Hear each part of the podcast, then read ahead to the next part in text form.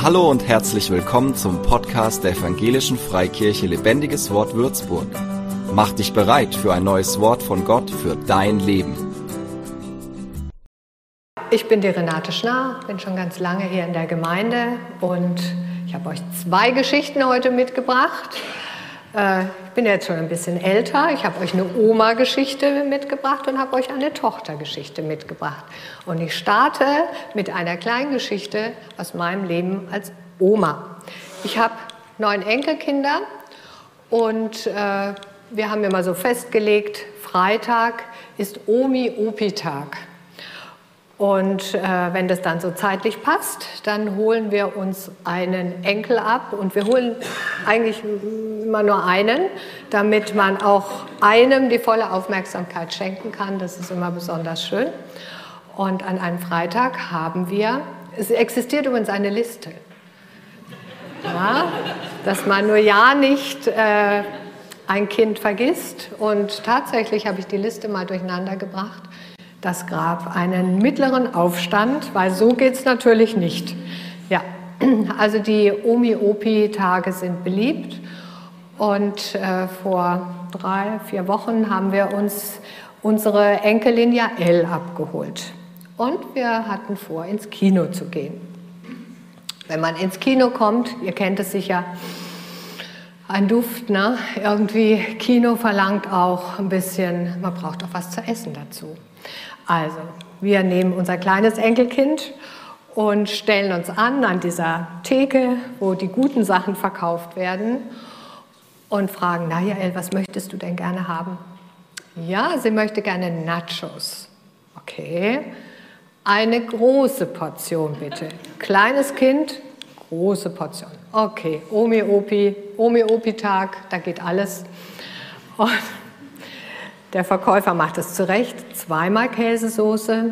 Und ich denke noch so, naja, also so eine große Portion Nachos, das macht Durst über zwei Stunden Kino. Also, ja, Elle, was möchtest du denn gerne trinken? Oh, das, was sie sagt, habe ich nicht verstanden. Ich frage nochmal, ja, Elle, was möchtest du denn gerne trinken? Was, sie murmelt so vor sich hin. Also ich habe es nicht verstanden. Der Opi, etwas strenger, Jael, was möchtest du trinken? Das Murmeln wird irgendwie noch leiser und irgendwie sie kriegt es gar nicht so richtig raus. Hinter uns die Schlange, die wird immer länger und wir haben gespürt, da ist Druck da. Jeder will in den Kinosaal und will den Film sehen. Wir versuchen es nochmal. Das Kind verstummt und sagt gar nichts. Der nette Verkäufer beugt sich dann zu Jael und fragt, was möchtest du denn gerne trinken? Sie murmelt wieder, wir haben es immer noch nicht verstanden. Der Verkäufer kennt aber sein Programm und ahnt, was sie will und sagt, ah, du willst eine Slushy Cola. kind strahlt, ah, ja, endlich versteht mich ja einer. Und dann holt, ähm, also wir wussten nicht, was das ist. Ne? Äh, wir haben nur gesehen, ja, Elle hat ein Getränk bekommen, was äh, aus, aussieht wie äh, Schneematsch im Januar. Und sie fügt dann noch hinzu, eine große Bitte. Also, wir waren bedient, haben alles bekommen, die Schlange hinter uns pff, atmet auf, endlich geht's weiter. Wir sitzen im Kinosaal in unseren Sesseln, äh, der Opi und ich. Wir atmen auf, Kind glücklich, große Portion Nachos und Slushy Cola. Ja, warum habe ich diese Geschichte erzählt? Was ist da passiert? Ja, Elle ist ein bisschen schüchtern. Ja.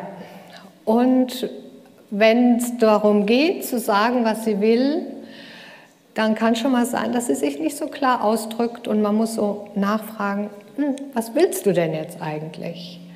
Und sie fängt an zu murmeln und dann versteht man noch weniger. Und irgendwann denkt sie, ja, wenn hier keiner weiß, was ich will, dann sage ich mal lieber gar nichts. Was ist passiert? Sie wollte natürlich diese Slushy Cola ja, hat sich vielleicht überlegt, na, ob ich das so richtig ausspreche. sage es mal lieber ganz leise, vielleicht mache ich einen Fehler. Dann hat sie vielleicht überlegt, ach, steht mir das denn überhaupt zu? Jetzt habe ich schon so eine große Portion Nachos. Oh, ist ja schon so viel. Soll ich da überhaupt noch so etwas zu trinken haben wollen? Oh, hoffentlich hat der Opi genug Geld dabei.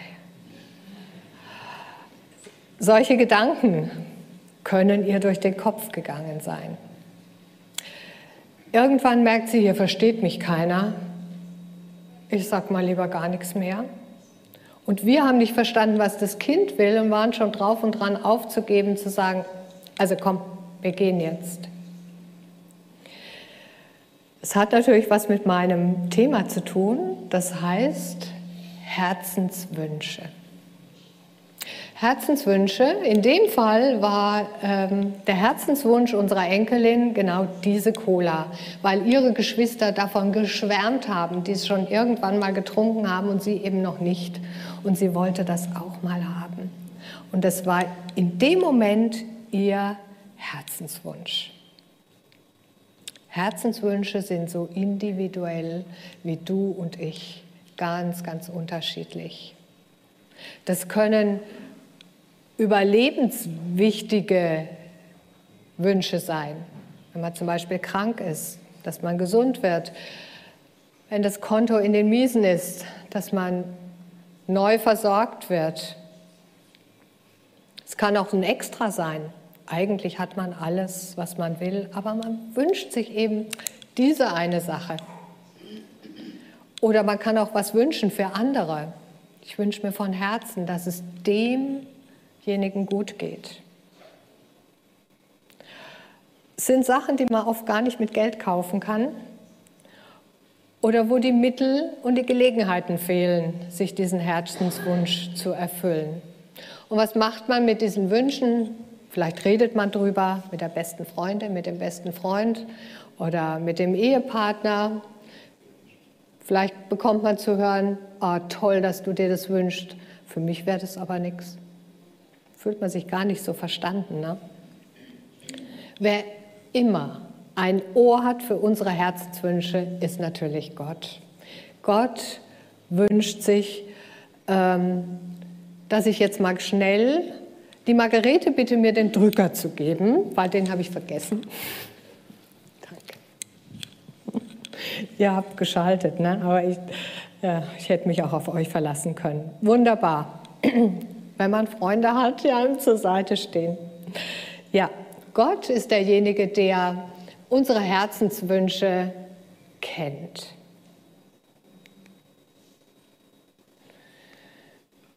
In 1 Samuel 16, Vers 7 steht, ich, Gott, urteile anders als die Menschen. Ein Mensch sieht, was in die Augen fällt, ich aber sehe ins Herz. Wir haben heute gesungen, ich habe es mir noch extra gemerkt, er ist der König unseres Herzens. Er guckt da tief rein und er kennt unsere Wünsche. Und wenn wir zu Gott gehen und unsere Wünsche äußern, das heißt wir beten, dann, wie ist die Antwort? Habt ihr schon alle mal Herzenswünsche erfüllt bekommen? Vielleicht das eine oder andere, vielleicht aber nicht oder noch nicht. Wir fangen mal ganz ähm, mit der Grundlage an und ich untermauere das Ganze mal mit dem Wort Gottes, was Gott nämlich möchte. Psalm 37, Vers 4, da steht, habe deine Lust, 44, 4, habe deine Lust am Herrn so wird er dir geben, was dein Herz begehrt. Gott will dir geben, was dein Herz begehrt. Das ist doch meine Ansage. Da vorne steht ein Satz, habe deine Lust am Herrn. Es scheint so eine Bedingung zu sein. Also erst muss was passieren, damit Gott uns etwas geben kann. Ich lasse dieses Fragezeichen einfach mal so stehen, da komme ich nämlich nachher darauf zurück. Lukas 11, Vers 9 steht, deshalb sage ich euch, bittet und ihr werdet bekommen. Ein völlig schnörkelloser Satz, so ist es einfach. Lukas 11, Vers 11, ist unter euch ein Vater, der seinem Kind eine Schlange geben würde, wenn es um einen Fisch bittet? Ihr könnt Väter einschätzen, die möchten, dass ihre Kinder gut versorgt sind, dass sie satt sind. Und wenn das Kind Hunger hat, dann bekommt es etwas zu essen. In dem Fall ist es ein Fisch und nicht eine Schlange, nichts Giftiges, Gefährliches, sondern etwas Nahrhaftes. Ja, Gott differenziert dann manchmal und vielleicht kriegt der eine ein Kabeljau, weil er einen erhöhten Proteinbedarf hat und der andere aber einen Hering, weil er diese Omega-Fettsäuren braucht. Sag mal weiter nichts dazu. ja, und dann kommen wir mit unseren Herzenswünschen zu Gott. Und es passiert erstmal nichts. Und dann passiert lange Zeit nichts.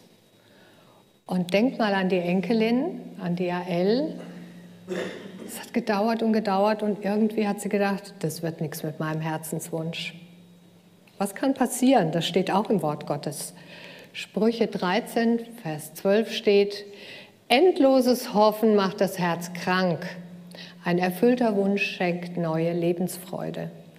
Also wenn sich das endlos hinzieht, das macht was mit dir, das macht was mit deinem Herzen und im schlimmsten Fall macht es dein Herz krank weil wir wünschen uns durch die Erfüllung unserer, unserer Gebetsangelegenheit äh, ja Lebensfreude. Freude wollen wir haben dadurch. Und dann fangen wir an, uns die Enkelfragen zu stellen. Warum versteht mich hier keiner? Bin ich vielleicht nicht gut genug, dass dieser Wunsch erfüllt wird? Habe ich es vielleicht nicht verdient? Ja, das sind so Fragen, die dann auftauchen. Und wir fangen an, unsere Herzensangelegenheiten vor Gott anders zu formulieren. Vielleicht beten wir um den heißen Brei, um den heißen Herzenswunsch herum. Unser Reden wird ein bisschen schwammig. Also man kann viele fromme Worte machen und doch nichts sagen. Und wir ziehen uns so langsam innerlich zurück. Und der fatale Satz, der dann oft fällt, ja, wenn es dein Wille ist, Herr, dann. Wir nehmen uns völlig zurück mit unserem eigenen Wunsch und sagen so quasi, naja, vielleicht willst du ja gar nicht, Gott, dass sich dieser Wunsch erfüllt. Und dann im schlimmsten Fall passiert Folgendes.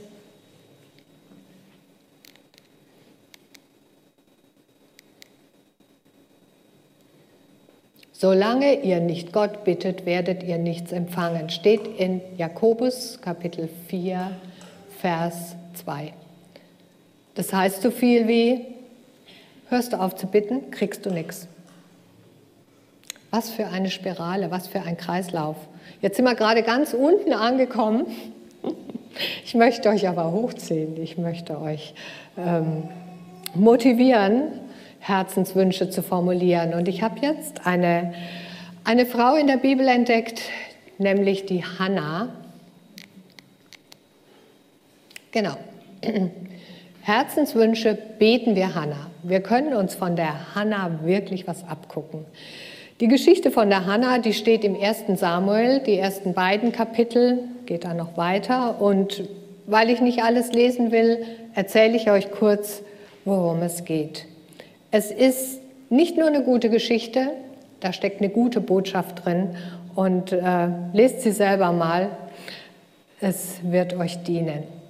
Also Hannah war verheiratet mit Elkanah und Hannah war kinderlos und sie blieb kinderlos. Sie hatte alles daran gesetzt, schwanger zu werden. Es hat nicht geklappt. Und wie es damals in den Gesellschaften so äh, üblich war, hat Elkanah eine zweite Frau genommen, die Penina. Und die Penina hatte Kinder. Ja? Es war also quasi so eine Ehe zu dritt. Ich glaube nicht, dass es Gottes Plan vom Ursprung her war, weil immer wenn in der Bibel von solchen Konstellationen die Rede ist, dann sind Spannungen angesagt. Ja, Elkanah reiste also mit seiner Familie einmal im Jahr zum Heiligtum, um zu opfern und Gott anzubeten, nahm dann seine ganze Familie mit. Und wenn er das Fleisch geopfert hat auf dem Altar und dann hat er Fleisch mitgenommen, um zu Hause ein Festessen zu machen oder dort vor Ort ein Festessen zu machen und hat äh, das Fleisch verteilt in seiner Familie. Und Hannah bekam immer die doppelte Portion. Warum? Der Elkanah ist sympathisch. Das ist so ein netter Mann, weil er liebte Hannah, obwohl sie keine Kinder hatte, obwohl das nicht geklappt hat mit dem Kinderwunsch. Und er verwöhnte sie auch so ein bisschen und hat ihr doppelt so viel Fleisch hingegeben. Wer die Gelegenheit in der anderen Richtung nutzte bei diesen Festessen, war Penina weil das war ja ihre Gelegenheit. Ich bin diejenige, die Kinder hat. Hier, ne? Und das ließ sie, die Hanna, spüren. Also die Penina, die triezte sie ganz schön und stichelte immer wieder in der Wunde herum. Und es machte was mit Hanna, weil jedes Jahr war es dasselbe Spiel. Und Hanna hatte irgendwann gar keinen Appetit mehr, wollte gar nicht mehr essen und weinte viel. Und Elkanah fragt sie dann, warum weinst du denn? Du weinst, aber sei doch nicht traurig, weil bin ich, sagt Elkanah zu ihr, ihr Mann, bin ich dir nicht viel mehr wert als zehn Kinder? So netter, gell? Er versucht sie zu trösten aber er schafft es nicht, weil Hannah wird über diesen, diesem Hoffen, diesem endlosen Hoffen, doch noch schwanger zu werden. Und ich wage gar nicht äh, zu ahnen, wie oft sie dafür schon gebetet hat, wurde sie echt krank. Sie wurde im Herzen krank, sie wurde depressiv. Wir gucken uns das mal an. Soll ich den weglegen und ihr macht das für mich? Weil irgendwie habe ich das immer das Gefühl. Super. Also, sie wurde depressiv. Im 1. Samuel Kapitel 1 sind ein paar Verse, da können wir das echt so die Diagnose feststellen. Die Hanna weinte wahrscheinlich dauernd. Sie konnte nichts mehr essen. Vers 10 steht, sie war verzweifelt. Vers 16, sie war unglücklich und sie hatte großen Kummer. Sie wollte ein Kind mit diesem geliebten Mann, mit diesem tollen Elkanah. Und die Gesellschaft war damals so, warst du kinderlos, warst du nichts wert. Und dann wurde sie noch gemobbt von Penina, wurde immer wieder gestichelt. Ja, und Hannah wurde depressiv. Und wir lesen jetzt mal den Text, wie es weitergeht, ab Vers 9. Eines Tages, als Hannah wieder einmal nur mit Mühe einige Bissen heruntergebracht hat, zog sie sich von den anderen zurück und ging zum Heiligtum des Herrn. Dort saß der alte Priester Eli auf einem Stuhl neben der Tür. Vor lauter Verzweiflung weinte Hannah hemmungslos. Unter Tränen betete sie und versprach dem Herrn, Allmächtiger Gott, du siehst doch mein Elend wenn du Erbarmen mit mir hast und mich nicht vergisst, sondern mir einen Sohn schenkst, will ich ihn dir zurückgeben. Sein ganzes Leben soll dann dir, Herr, gehören. Hannah betete sehr, sehr lange und sie schüttete ihr Herz aus. Ihr seht, was so rot unterstrichen ist. Hannah ergreift Initiative. Der Trost von ihrem Mann reicht ihr nicht. Das Mobbing findet sie ganz schrecklich. Wo soll sie Hilfe bekommen? Sie geht zu Gott, sie geht zum Allerheiligsten. Sie setzt sich ab, sie trennt sich mal von, diesem, von dieser toxischen Situation und sie geht zu Gott. Und dort schüttet sie ihr Herz aus. Das heißt, sie spricht leise Sie bewegt nur ihre Lippen, das äh, erzähle ich euch jetzt, das kommt im Text vor. Und sie betet lange und leidenschaftlich, wahrscheinlich mit Körpereinsatz. Wahrscheinlich ist sie auf die Knie gegangen, dann ist sie wieder aufgestanden, dann hat, haben sich ihre Lippen bewegt, weil ihr Herz so ähm, gesprochen hat. Der Eli, der sitzt ja da an der Tür auf einem Stuhl und beobachtet sie und denkt, was ist das denn für eine? Die ist doch betrunken, wie die sich verhält, wie die sich bewegt. Diese Deutung stimmt natürlich gar nicht, wir wissen es besser. Und was ich damit sagen möchte, ist, wenn wir zu Gott gehen mit unseren Herzenswünschen, wir dürfen sein, wie wir sind. Wir dürfen jammern. Wir dürfen mal klagen. Wir dürfen Gott unser Herz ausschütten.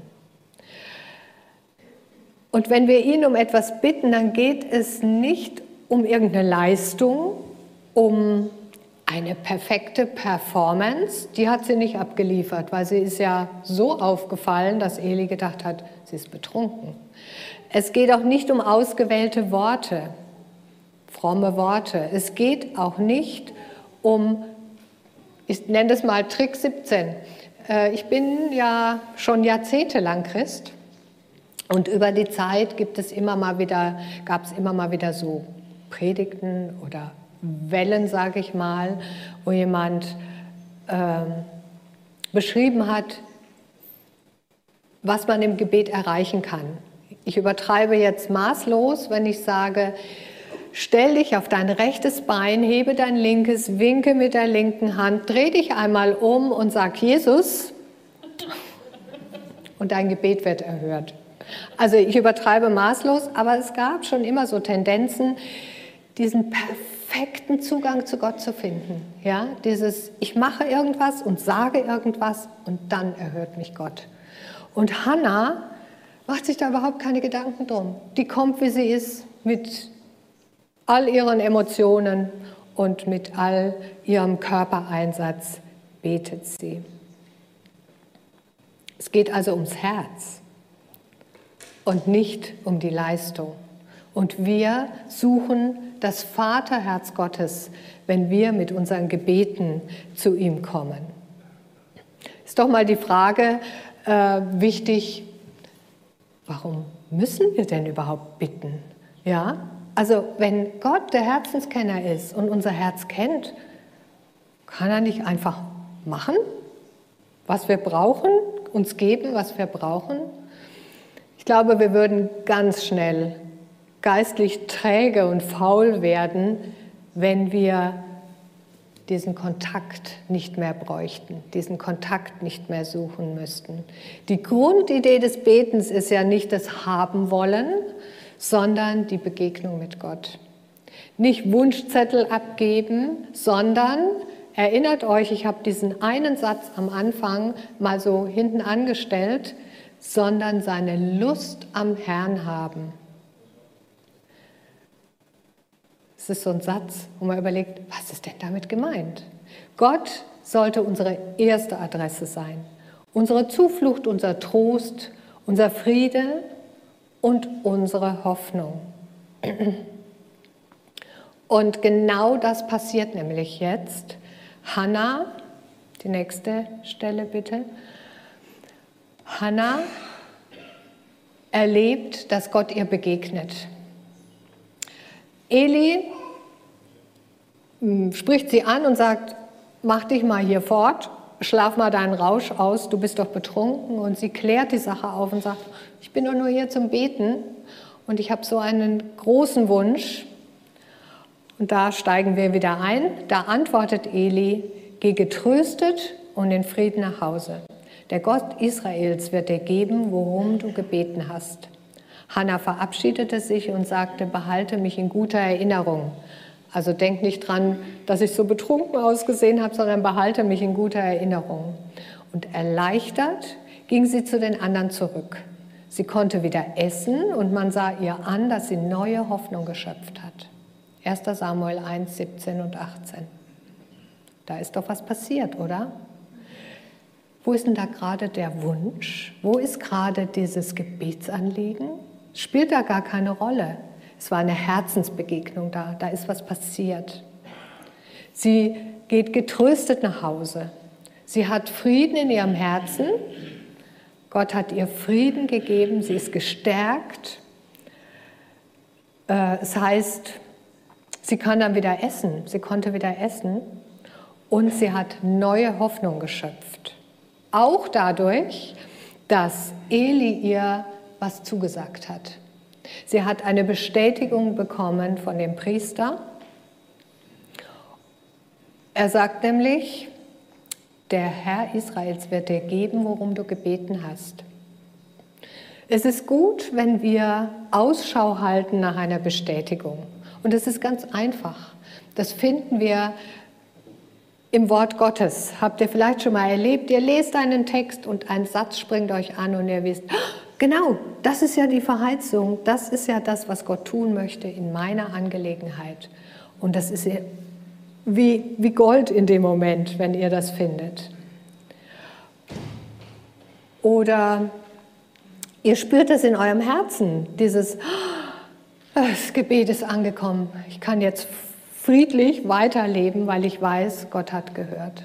Oder Ihr habt es heute erlebt, es ist immer wieder so im Gottesdienst, dass Eindrücke, prophetische Eindrücke weitergegeben werden. Gott schenkt einen Eindruck und er trifft genau dich und sagt, du bist richtig mit deinem Herzenswunsch und Gott hat dich gehört.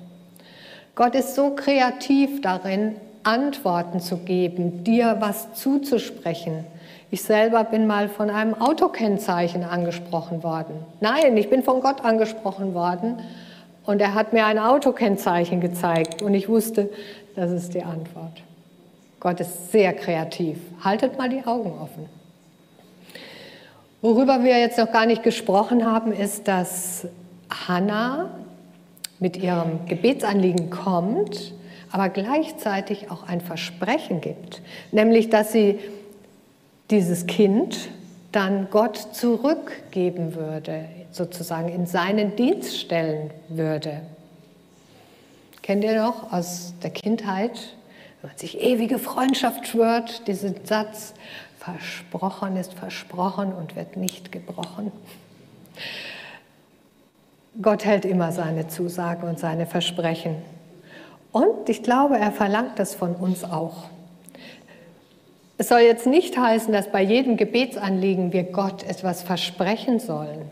Aber das kommt vor in der Bibel, öfter im Alten Testament, aber auch im Neuen Testament, dass Menschen Gelübde machen. Gelübde, kennt ihr dieses Wort? Es kommt von dem Wort geloben und in dem Wort geloben steckt loben drin.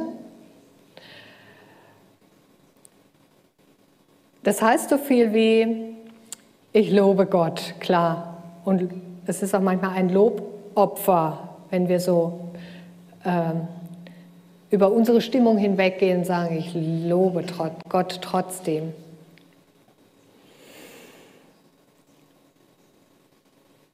Das, was wir Gott geben können, ist auf jeden Fall, wenn wir einsteigen in diese Herzensangelegenheiten unseren Glauben.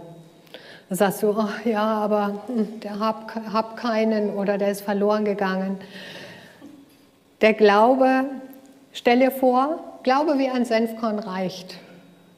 Und wenn ich jetzt hier auf meiner Fingerkuppe ein Senfkorn hätte, ihr würdet es nicht sehen. Und ich müsste gucken mit meiner Brille, dass ich es genau vor Augen habe. So viel reicht schon. Und die Bereitschaft, vielleicht auch ein bisschen zu warten, bis was passiert. Hannah wurde schwanger. Sie ist ja voller Hoffnung nach Hause gegangen. Es das heißt auch so schön, Elkanah schlief mit ihr und sie wurde schwanger. Damit war aber die Gebetserhörung noch gar nicht abgeschlossen weil es kam ja noch die Schwangerschaft. Das ist ja auch eine Zeit, in der das Kind wächst und ähm, jeder weiß, kann auch ein bisschen gefährlich sein, die Zeit. Ne? Man kann ein Kind auch wieder verlieren. Deswegen heißt es so schön, altmodisch, eine Frau ist guter Hoffnung, wenn sie schwanger ist. Bist du bereit, die gute Hoffnung, diese Zeit durchzustehen mit großer Hoffnung? Hannah bekam einen Sohn Und sie nannte ihn Samuel, was so viel heißt wie von Gott erbeten. Das ist, der Name ist Programm. Ja? Sie hat erhalten, worum sie Gott gebeten hat. Und ich wünsche uns allen, dass wir vielen Gebetserhörungen in unserem Leben den Namen Samuel geben können. Erstaunlich finde ich, dass die Hannah, bekommst du ein Geschenk, bedankst du dich, bei Gott bedankt, aber erst nachdem sie ihr Versprechen eingehalten hat. Sie hat ja Gott versprochen, ich gebe dir dieses Kind zurück. Und sie stillt den Samuel, damals war das so üblich, drei bis vier Jahre. Und dann geht sie wieder mit zum Allerheiligsten und bringt diesen kleinen Samuel Dazu gehört was als Mutter, so ein Kleinkind Gott zu geben, wegzugeben. Sie bringt ihn dem Eli, damit er dieses Kind erzieht und damit es in den Dienst Gottes gestellt wird. Und dann erst, dann erst bedankt sie sich bei Gott. Dieses äh, Gebet ist ein langes Gebet, ein prophetisches Gebet. Ihr müsst es unbedingt mal lesen. Nur die ersten zwei Verse habe ich für euch. Das steht in 1 Samuel Kapitel 2.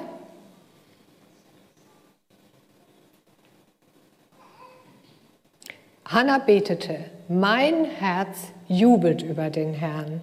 Er hat mich wieder aufgerichtet und mich gestärkt. Jetzt kann ich über meine Feinde lachen. Ich bin voller Freude, weil er mir geholfen hat. Der Herr allein ist heilig. Es gibt keinen Gott außer ihm. Auf nichts ist so felsenfest Verlass wie auf ihn, unseren Gott. Da in diesem Gebet steckt genau dieselbe Leidenschaft, finde ich, wie ähm, am Anfang, wo sie so total am Boden zerstört ist. Es geht noch viel weiter, das Gebet. Macht euch mal äh, das Vergnügen und lest es ganz. Also es lohnt sich. So, Happy End. Können wir alle so ein bisschen durchatmen. Es ist jetzt Zeit für die nächste Folie, nächste Bild. Jetzt haben wir was abgeschlossen, oder? Der Herzenswunsch ist in Erfüllung gegangen. Der hat noch die Bibel in der Hand, ist jetzt völlig erschöpft, glücklich erschöpft, atmet aus. Sofazeit. Okay.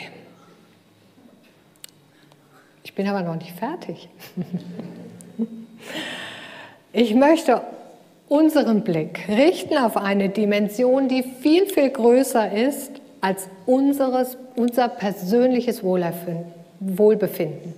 Unser Gebet wurde erhört. Ah, wir sind glücklich. Okay? Aber denk mal an die Geschichte, wenn ihr weiterlest, erlebt ihr, dass aus Samuel ein großer Prophet wird, ein Priester, einer, der die Geschicke des Volkes Israel, die geistlichen Geschicke und die politischen Geschicke lenkt und leitet. Er findet Raum im Wort Gottes. Seine Geschichte spricht heute zu euch. Diese Gebetserhörung von der Hanna hat etwas ausgelöst.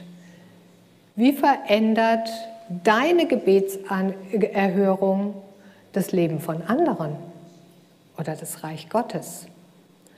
Wenn du etwas erlebst mit Gott, ist dein Leben anders als vorher. Das wird gesehen. Du sprichst darüber. Es wird also auch gehört. Menschen bekommen mit, diese Person hat was erlebt mit Gott. Insofern bekommt die Gebetserhörung ein ganz großes Ausmaß. Ich möchte nicht wissen, wie viele Samuels heute hier sitzen. Vielleicht bist du oder du oder du ein Samuel, weil jemand anders auf dem Herzen hatte, dass du Jesus kennenlernst. Vielleicht hat jemand anders für dich gebetet, dass du dich irgendwann bekehrst, dass du eine Gemeinde findest, dass du einen Platz findest. Merkst du was? So eine Gebetserhörung ist gar nichts Persönliches. Da, da, da hängt noch viel mehr dran, viel mehr. Und wenn uns das bewusst wird, gehen wir ganz anders damit um, weil dann kommen wir runter vom Sofa. Dann ist es nicht nur unser Ding. Dann sind wir Hannah, wie Hannah, und geben quasi Gott den Samuel wieder zurück. Hast du dich schon mal gefragt, ob Gott nicht vielleicht auch Herzenswünsche hat? Und ob so ähnlich wie bei Hannah dein Wunsch und sein Wunsch so ein Zing-Erlebnis ist. Und da was zündet oder in Gang kommt, was eben nicht nur unser Leben, sondern das Reich Gottes beeinflusst. Gott hat auf jeden Fall einen, einen ganz großen Herzenswunsch und der steht im 1. Timotheus Kapitel 2, Vers 4. Er will, dass alle Menschen zur Erkenntnis der Wahrheit kommen und gerettet werden. Und da setzt dein Gebets, deine Gebetserhörung an, dass Menschen Jesus kennenlernen, dass sie die Gelegenheit bekommen, versetzt zu werden in das Reich Gottes, einen liebenden Vater kennenzulernen, hat vielleicht damit zu tun, dass du dir irgendwann mal eine tolle rosa Ledertasche gewünscht hast vom Herrn. Ja, wo hast du denn die Tasche her? Die sieht ja toll aus. Ja, die habe ich mir gewünscht. Ja, oh, die war doch bestimmt teuer. Ja, und du wirst es nicht glauben, ich habe einen extra Betrag gekriegt und Gott ist ja mein Versorger. Und ich, es war genau dieser Betrag, so viel hat die Tasche gekostet. Und ich fühle mich so beschenkt, ich fühle mich von Gott beschenkt, weil ich diese Tasche mir kaufen konnte. Ja, du hast ja einen tollen Gott. Ja, möchtest du ihn kennenlernen? Also ich habe das jetzt natürlich nur in diesen paar Sätzen so reingepackt, aber solche Dinge können in Gang kommen. Solche Dinge. Und Menschen erleben, dass sie errettet werden und das ist Gottes Herzenswunsch. Da arbeitet doch alles zusammen. Ich habe euch noch eine Geschichte versprochen, eine zweite Geschichte. Ich bin ja nicht nur Oma, sondern auch Tochter. Und meine Mutter ist 93 Jahre alt und sie liebt es, Puzzle zu machen. Und sie macht schwere Puzzle, also 1000 bis 2000 Stück. Und dann hat sie so einen extra Tisch in ihrem Wohnzimmer stehen. Und dann holt sie die Packung und holt diese vielen, vielen Teile raus. Sortiert die erstmal die Randstücke, die, das Himmelblau und na, macht sich da so Schälchen zurecht und dann fängt sie an. Und manchmal dauert es Wochen, manchmal dauert es Monate, bis so ein Puzzle fertig ist. Und ich setze mich manchmal, wenn ich so zu ihr komme, so mal fünf Minuten hin und denke, na ja, vielleicht finde ich mal so schnell irgendwas. Ne? Ich finde nie was und es macht mich nach fünf Minuten so nervös, dass ich wieder aufhöre. Meine Mama hat Geduld, aber gegen Ende, gegen Ende, wenn dieses Bild schon so langsam sichtbar wird, dann wird sie nervös. Es könnte ja sein, dass ein Teil fehlt oder mehrere Teile fehlen.